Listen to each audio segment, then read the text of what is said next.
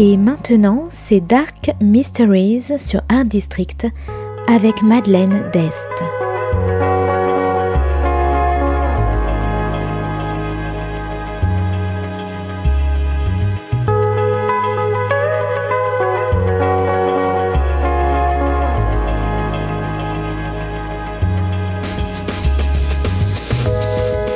Welcome to Dark Mysteries, a book review show devoted to crime, mysteries, thrillers, and the dark side of human nature. I'm Madeline Diest. Join me as I talk about great books in the crime and mystery genre. Today's book is The Chain by Adrian McKinty, published by Hachette in 2019.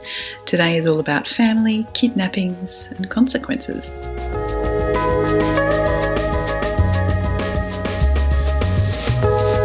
Kylie is kidnapped from a bus stop. She's shoved into a car by a hooded man and woman, blindfolded and taken away to a basement somewhere. Kylie's mum, Rachel, receives a phone call from the kidnappers a few moments after Kylie's been snatched. The caller says she is also a mother and that her son has been kidnapped too. She tells Rachel that she is now part of the chain and she will receive her instructions soon. Rachel, a single divorcee, stops her car and waits. She cancels her appointment with her oncologist, despite her doctor's insistence. Rachel decides that the cancer can wait. Kylie is much more important.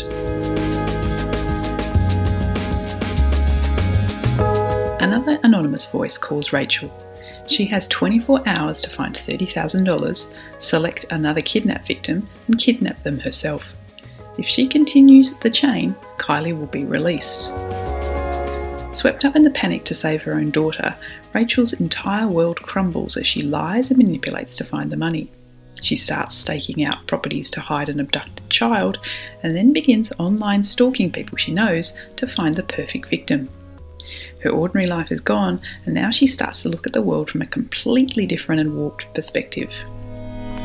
While the anonymous voices behind the chain sit back and watch, what they don't realise is they may have met their match in the determined cancer survivor Rachel. But how can Rachel get Kylie back if she breaks the chain?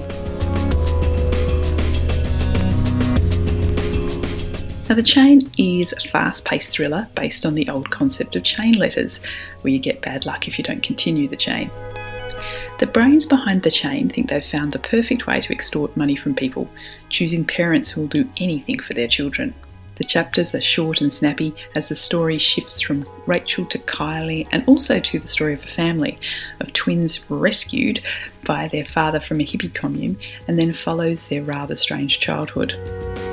Rachel and Kylie are strong female characters. Kylie, while only 13, is resourceful and thoughtful, and Rachel is a powerhouse of determination, despite her weakening health. The chain is everywhere, and Rachel has only one ally she can trust. Her ex husband is useless, but his brother, who's an ex Marine with his own set of demons, has at least some very helpful skills when it comes to kidnappings and rescues.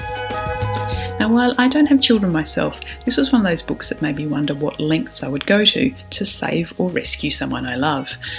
Would I kidnap another person to get my loved one back? And what would I be capable of if I was desperate enough? And there's one other cautionary tale within this book. Rachel found it very easy to track the movements of her intended kidnap victims through their parents' social media posts. In fact, she chose her victims based on the frequency of their mother's postings.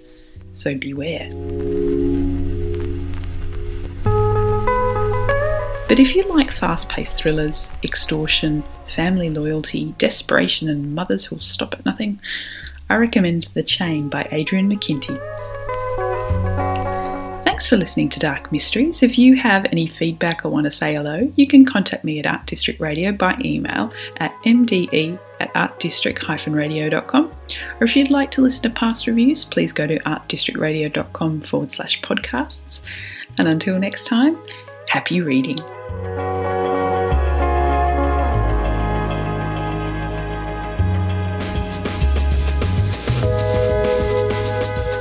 C'était Dark Mysteries sur Art District, la chronique en anglais de Madeleine Dest qui nous vient directement d'Australie.